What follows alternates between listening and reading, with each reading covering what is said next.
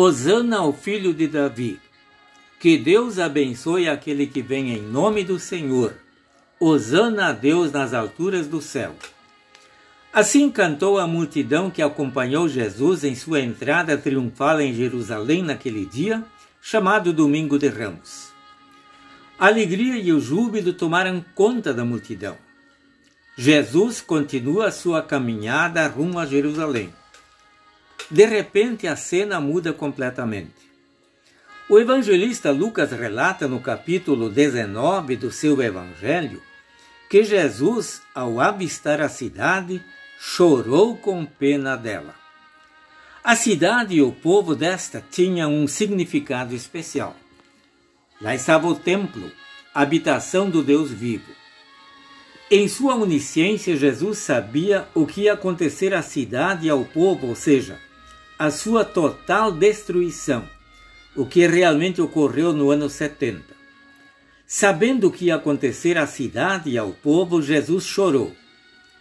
A palavra grega para chorar significa que ele de fato chorou em voz alta. Mesmo sabendo que poucos dias depois ele seria preso, julgado e morto nesta cidade, apesar disto ele chorou porque amava as pessoas desta cidade, assim como ele ama a todos no mundo. Alguém disse que foram as lágrimas mais amargas que ele derramou neste mundo. A Bíblia relata apenas uma outra vez em que ele chorou. Jesus chorou quando Lázaro morreu e antes de ressuscitá-lo. Entretanto, quando estava pendurado na cruz, ao ver sua mãe chorando, ele não chorou, porque sabia que sua mãe estava entre as bem-aventuradas.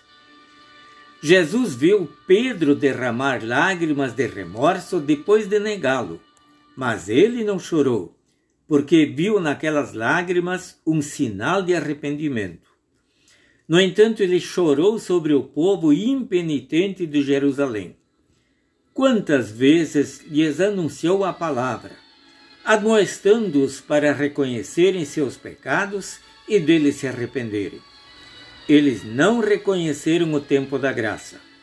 E Jesus chora com pena de Jerusalém.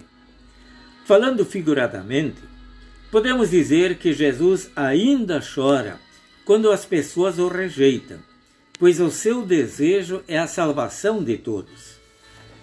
Eu li em certa ocasião que um pregador da Alemanha disse mais ou menos o seguinte: Todas as vezes que eu leio este texto em que Jesus chorou sobre o povo de Jerusalém, me dá vontade de cair de joelhos e levantar as mãos a Deus em prece, dizendo: Ó Deus, faça com que não necessites derramar lágrimas tão amargas sobre mim. Perdoa os meus pecados e ajuda-me a te amar, obedecer e servir. Caros amigos, reconhecendo nossos pecados e deles nos arrependendo, confiando em Cristo como nosso Salvador, aquele que por nós sofreu, morreu e ressuscitou, podemos ter plena certeza do perdão e da salvação.